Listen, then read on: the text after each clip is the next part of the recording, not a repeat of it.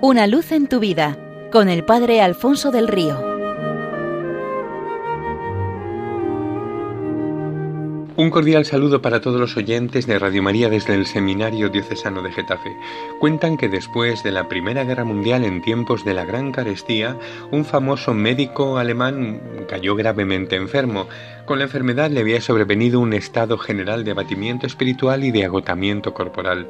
Los médicos que le atendían coincidían en señalar como remedio urgentísimo e imprescindible para poderle sacar adelante una buena alimentación, pero conscientes de que aquello era imposible para todos en ese momento de hambre generalizada, se encogían de hombros con un gesto de resignación e impotencia ante el colega enfermo, de dónde sacar los alimentos. Justo en aquellos días críticos, un paciente agradecido por sus cuidados envió al doctor media hogaza de pan. Aquello era un verdadero tesoro en esos momentos. El médico, ahora enfermo, lo recibió con tanta alegría y gratitud que no se atrevió a probarlo, ni siquiera a dar un pequeño bocado, y no lo hizo porque sabía que en su mismo edificio un maestro de escuela en la pobreza más absoluta tenía a su hija enferma, que también necesitaba alimentarse para salir adelante. Pensando en ello, se dijo, ¿qué voy a hacer yo con esto? Yo ya soy viejo. Le será mucho más provechoso aquella joven vida. Y envió con un conocido aquel trozo de pan a casa del maestro para él y para su hija. Y al maestro y a su hija le sucedió algo semejante. Se alegraron mucho del don recibido, pero en lugar de quedárselo y comerlo entre ambos, decidieron dárselo a una anciana viuda que se había refugiado en una guardilla de un barrio muy pobre de la ciudad a tan solo dos calles de su casa. El pan se puso nuevamente en camino. Su extraño viajar no parecía tener fin.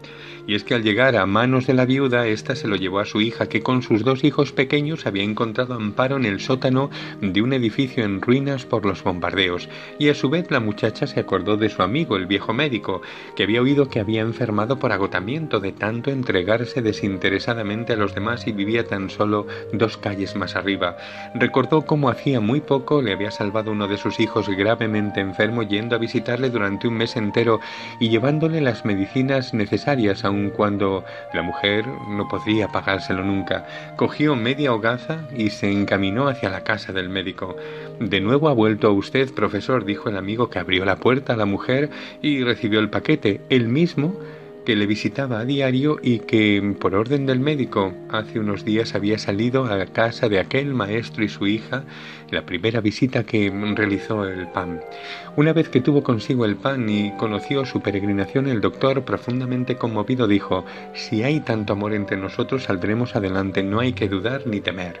Y no probó el pan, sino que añadió, Esta hogaza hay que conservarla para que cada vez que nos invadan el temor, el abatimiento, la desesperanza, la amargura, el resentimiento, lo cojamos en las manos y la miremos y recordemos la cadena de buenos sentimientos que ha puesto en marcha en torno a sí y si en alguna ocasión nos sentimos tentados de comportarnos mezquinamente con el hermano pensando solo en nosotros mismos, será el momento de probar este pan para dejar que nos transforme internamente.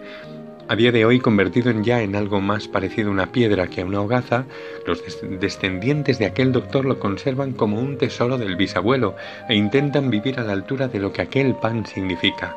Jesucristo, la víspera de su entregar la vida en la cruz para la salvación del mundo, anticipó aquel gesto de amor extremo y lo condensó en un regalo inimaginable, la Eucaristía. De aquella forma tan sorprendente quiso unirse íntimamente a cada uno, entrar en nuestro corazón para cambiarlo en el suyo, inundarnos de sus sentimientos y enviarnos al mundo para ser su presencia viva y los continuadores de su entrega amorosa en favor de los hombres amándonos extremadamente hasta donde no se puede ir más allá, quiso quedarse a nuestro alcance, a nuestra disposición, a nuestro lado, con nosotros, para estar en nosotros y darse al mundo a través de nosotros. Por eso nos es tan imprescindible la Eucaristía. Sin ella no podemos vivir, dijeron aquellos hermanos nuestros del norte de África en el siglo IV, que prefirieron el martirio a vivir sin este alimento. Sin ella no podemos vivir tampoco nosotros, porque ella nos da la vida auténtica, la que Cristo ha venido a compartir con nosotros, porque en ella está Cristo, el autor de la vida, Cristo mismo, vida nuestra.